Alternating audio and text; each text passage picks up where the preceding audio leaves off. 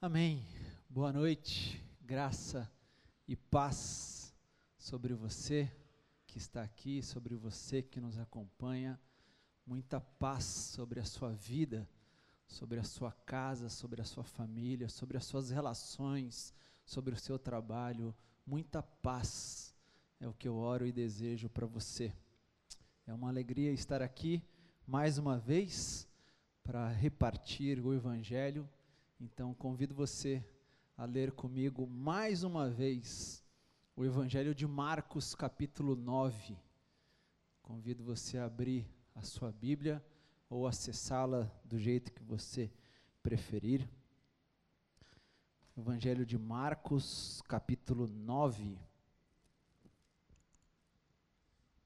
E dessa vez eu quero ler com vocês a partir do versículo de número 14. Marcos, capítulo 9, a partir do versículo 14, onde na versão NVI, o texto das Escrituras nos diz assim: Quando chegaram onde estavam os outros discípulos, viram uma grande multidão ao redor deles e os mestres da lei discutindo com eles. Logo que todo o povo viu Jesus, ficou muito surpreso e correu para saudá-lo. Perguntou Jesus: O que vocês estão discutindo? Um homem no meio da multidão respondeu: Mestre, eu te trouxe o meu filho, que está com o espírito que o impede de falar onde quer que o apanhe, joga-o no chão. Ele espuma pela boca, range os dentes e fica rígido. Pedi aos teus discípulos que expulsassem o espírito, mas eles não conseguiram. Respondeu Jesus: Ó oh, geração incrédula, até quando estarei com vocês? Até quando terei de suportá-los? Tragam-me o menino. Então eles o trouxeram.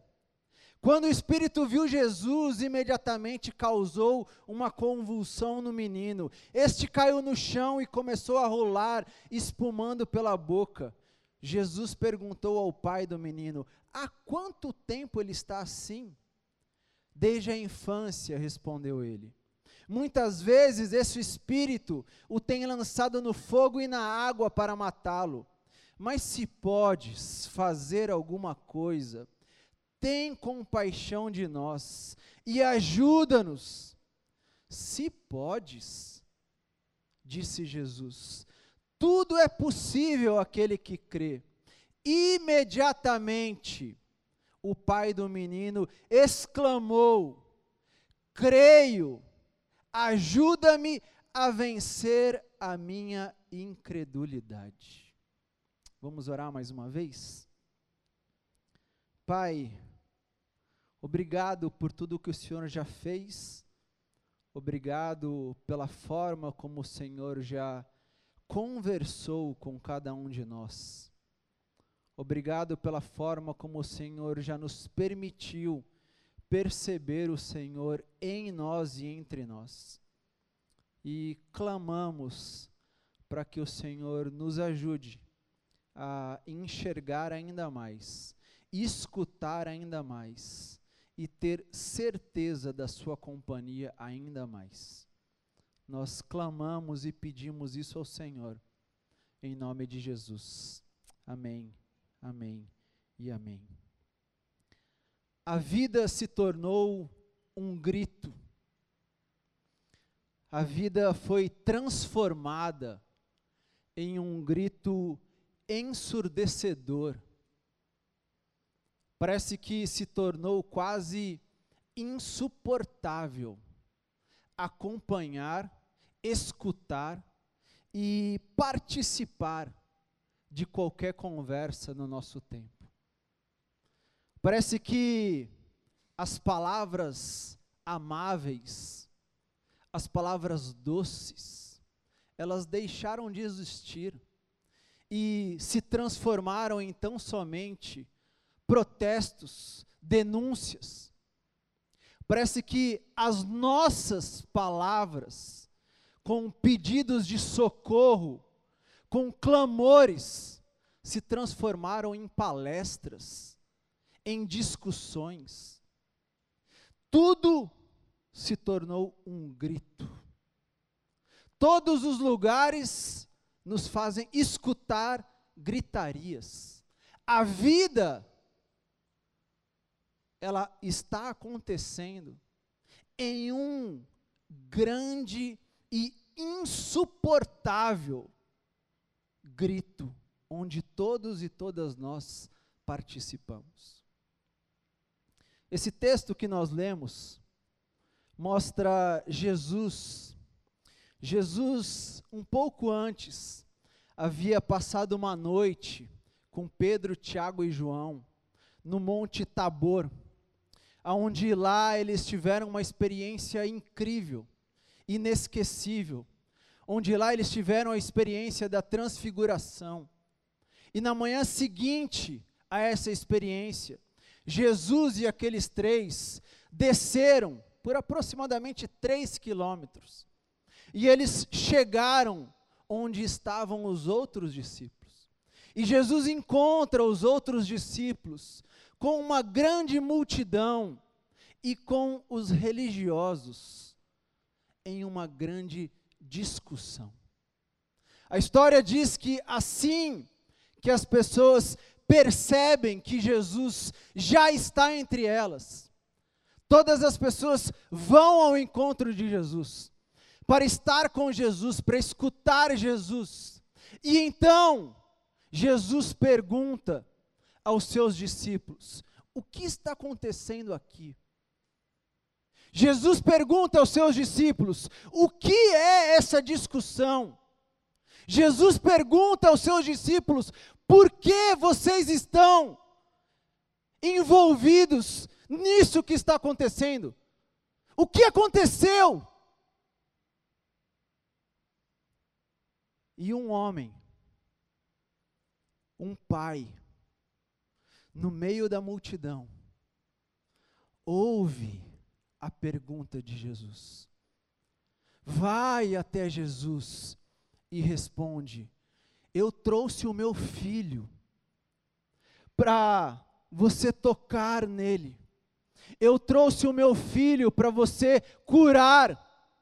Mas na sua ausência, eu pedi aos seus discípulos que fizessem alguma coisa mas eles não puderam fazer nada. Um pai que toma a iniciativa de responder a pergunta que Jesus havia feito àqueles que estavam com ele. Os discípulos de Jesus, eles estavam tão envolvidos naquela discussão que eles não conseguiram escutar a pergunta de Jesus. Os discípulos de Jesus, eles estavam tão envolvidos em tentar mostrar que eles não tinham fracassado, eles estavam tão envolvidos em tentar mostrar que eles tinham razão, eles estavam tão envolvidos em mostrar que os outros estavam errados, que eles não conseguiram escutar, ter a iniciativa, responder a Jesus o que estava acontecendo. Eles não conseguiram escutar Jesus, eles não conseguiram acolher um pai que estava desesperado com o seu filho. E eu fico pensando, quantas e quantas, quantas e quantas, quantas e quantas vezes nós estamos exatamente assim agora. Nós estamos tão envolvidos em um grito, nós estamos tão envolvidos em uma discussão, Nós estamos tão envolvidos em tentar mostrar quem está com a razão, que nós deixamos de escutar. Nós deixamos de escutar o Mestre dizendo: o que está acontecendo aí? O que está acontecendo aí dentro? O que está acontecendo nessa casa? Nós perdemos a capacidade de escutar a pergunta que o Mestre está dizendo, oferecendo, falando. Nós perdemos a capacidade de escutar o choro de um pai que está do nosso lado, o clamor de uma mãe que está à nossa volta. É verdade que alguns de nós, que algumas pessoas, tiveram que fazer essa escolha, por uma decisão de saúde. Pessoas que entre nós não aguentavam mais escutar esse grito, e que por não aguentar mais, simplesmente colocaram tudo e todos no modo mudo. São alguns que estão entre nós que eles não ouvem mais nada. Eles não ouvem mais nada por uma proteção à sua saúde emocional. Mas muitos outros, ou alguns que estão entre nós, não fizeram essa escolha. Alguns, inclusive, se tornam parte desse grito. Alguns, inclusive, são parte das discussões, dos debates, das acusações, das provocações e nós não percebemos o quanto tudo isso está nos impedindo de escutar a simples pergunta que vem de uma voz e não vem de um grito. A simples pergunta que vem de uma voz e que não está no meio da gritaria. O choro de alguém que está exatamente aí ao seu lado.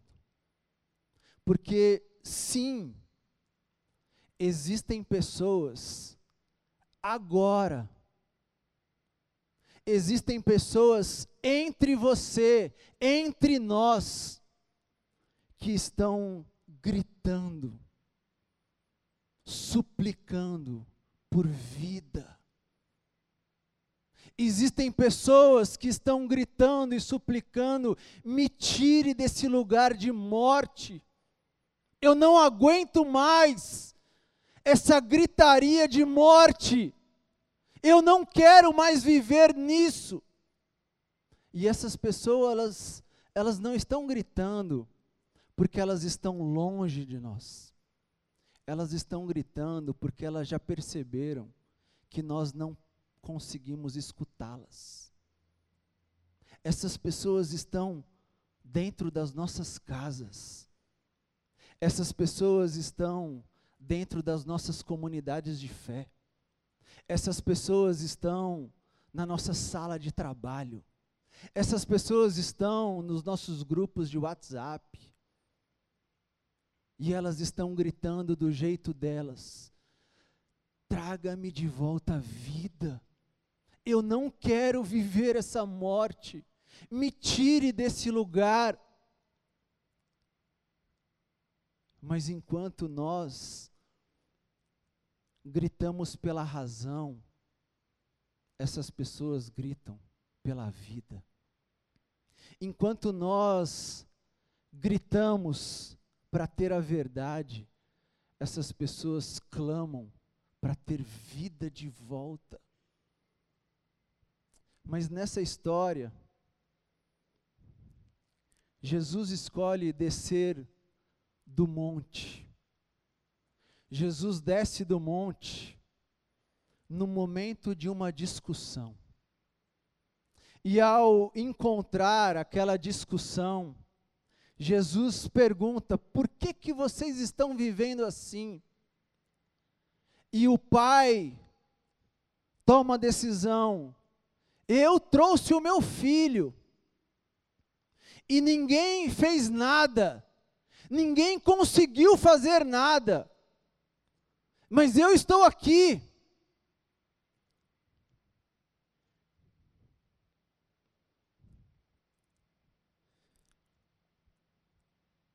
Jesus manda que aqueles que não conseguiram fazer nada voltem e tragam um menino.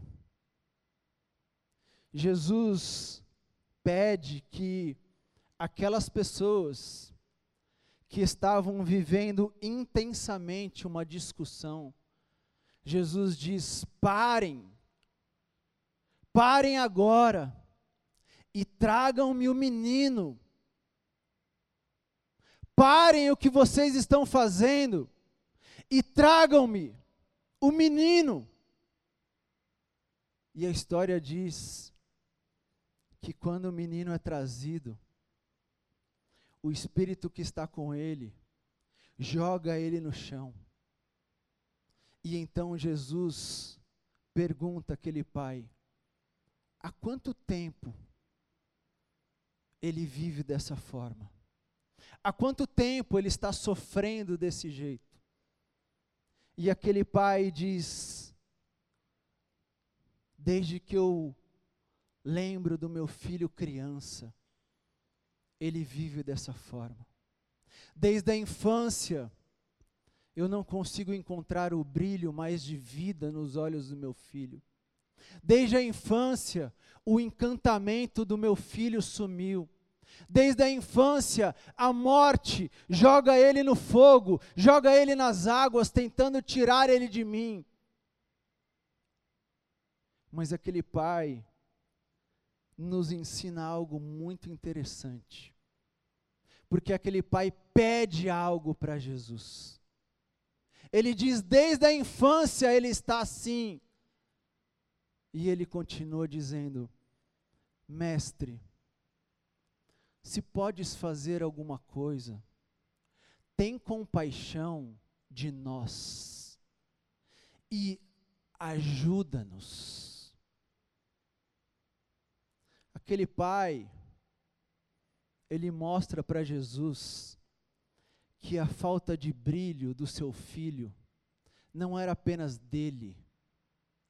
A falta de brilho fez a sua casa perder o brilho aquele pai mostra que a falta do encantamento não estava apenas em um menino, estava naquelas relações, estava naquela comunidade familiar. Aquele pai mostra que existem relações que não nos permitem não deixar de viver a experiência.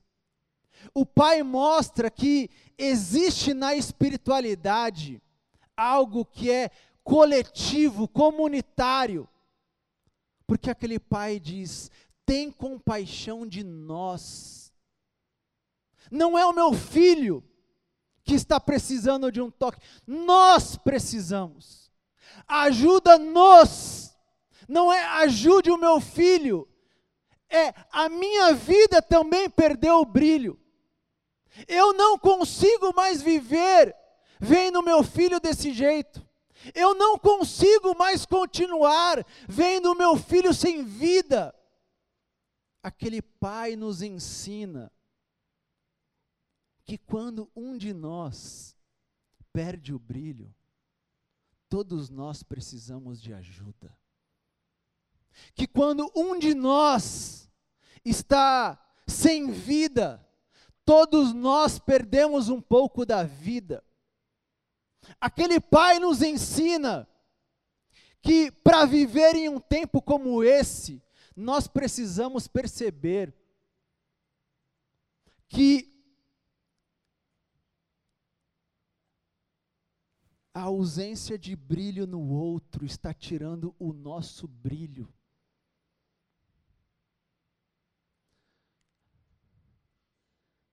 A falta de vida naquela e naquele que está com você está tirando também a sua vida.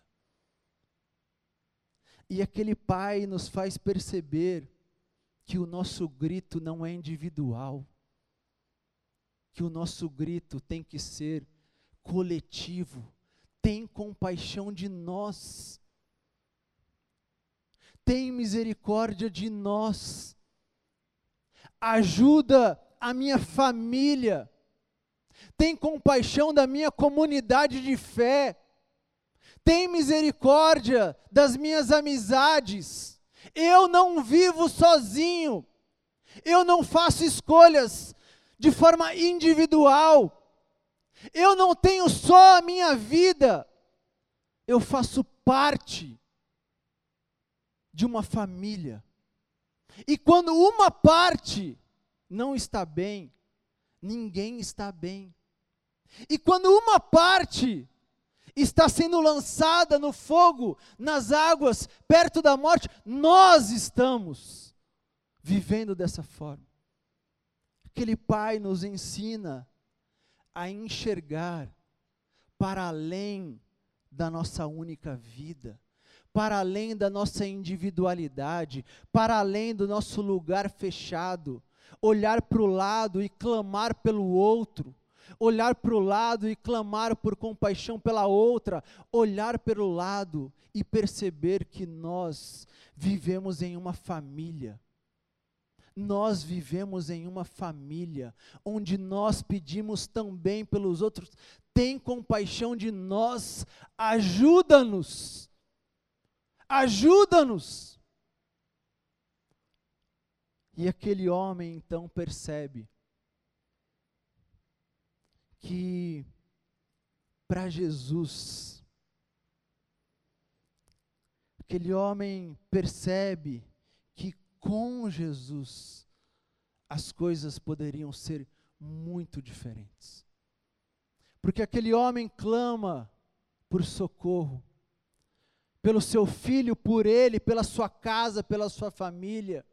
E então ele escuta Jesus dizendo a ele: se eu posso alguma coisa, você tem certeza, você sabe com quem você está falando, tudo é possível aquele que crê. E o texto diz que imediatamente, e é lindo perceber esses detalhes na Bíblia. Imediatamente é quase que o homem não deixa Jesus terminar de falar. Ele exclama, ou como algumas traduções colocam, ele grita, dizendo: Senhor, eu creio, mas me ajuda com a minha incredulidade. Aquele homem grita, para que o grito que estava em volta dele escute que ele confia, mas que ele está desconfiado. Ele grita para que todas as pessoas percebam que ele tem esperança, mas que ele está desesperado. Ele grita para que todos entendam que ele tem fé, mas que ele está carregado de incredulidade. E então ele descobre que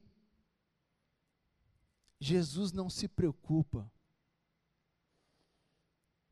com uma fé incrédula. Jesus não se preocupa com uma esperança desesperada. Jesus não se preocupa com uma confiança desconfiada. Jesus se preocupa se nós estamos escutando a sua voz e percebendo a sua companhia. Para Jesus, não é importante a gente ter certezas longe dele. Para Jesus, é importante a gente ser carregado de dúvidas com ele.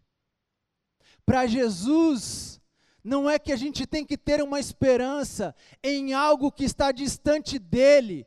Para Jesus, a gente pode ter um desespero com ele. Para Jesus, não é que a gente tem que ter a fé em algo, em alguém que está fora dele. Para Jesus, a gente pode ter uma incredulidade com ele. Jesus diz àquele homem: Você está comigo. Não se preocupe com as suas dúvidas. Não se preocupe com a sua incredulidade. Não se preocupe com o seu desespero. Você está comigo. Você está comigo. E aquele homem percebe, aquele homem encontra, no meio de uma grande discussão, onde ninguém escutava a sua voz, no meio de uma grande discussão, onde ninguém percebia a sua dor, a dor da sua casa, no meio de uma grande discussão, ele vê o mestre descendo, indo ao seu encontro, para trazer vida de volta a ele, ao seu filho e à sua casa.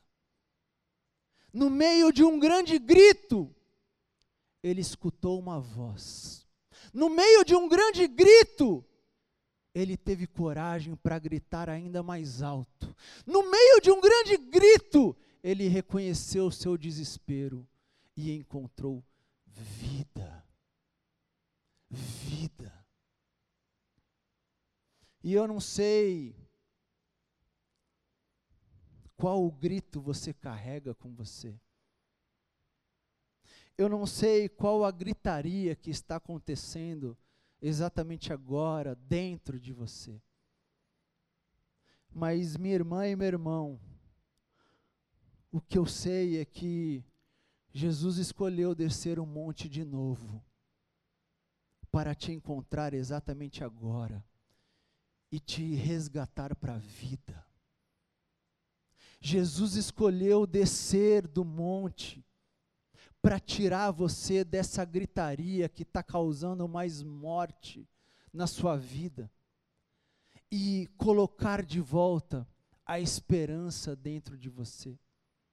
Jesus escolheu descer do monte para mostrar para você que está carregando o seu filho e a sua filha, o seu amigo e a sua amiga, o seu familiar, que vale a pena e que você pode escutar nessa gritaria uma voz dizendo: O que, que está acontecendo? Uma voz dizendo: Eu posso. Uma voz dizendo: Eu sei da sua desconfiança. Eu sei do seu medo. Eu sei que você já tentou quase tudo. Eu sei mas deixa eu tocar de novo e deixa eu soprar vida sobre esse lugar que você acredita que está com morte. Jesus está lembrando e convidando a mim e a você para, em meio a essa gritaria insuportável, a gente lembrar que ele desce do monte para trazer vida de novo para cada um de nós. E eu fico imaginando, fico imaginando aquele pai voltando para casa com aquele menino. Fico imaginando o caminho daquele pai com aquele filho de volta para casa aquele menino pulando de alegria, aquele menino com um sorriso que ele nunca tinha encontrado, aquele menino contando histórias engraçadas para o seu pai. Fico imaginando pai e filho entrando pela casa. E aquela mãe olhando aquele filho e sem escutar uma palavra, começando a chorar. Um choro de gratidão, um choro de paz, um choro de esperança, um choro de certeza que algo mudou naquela história. E imagino a conversa entre eles. Imagino a mesa, eles contando o que tinha acontecido. E imagino o pai dizendo: Jesus transformou o meu desespero em esperança. O pai dizendo: Jesus calou as vozes que diziam que não havia mais vida nessa casa.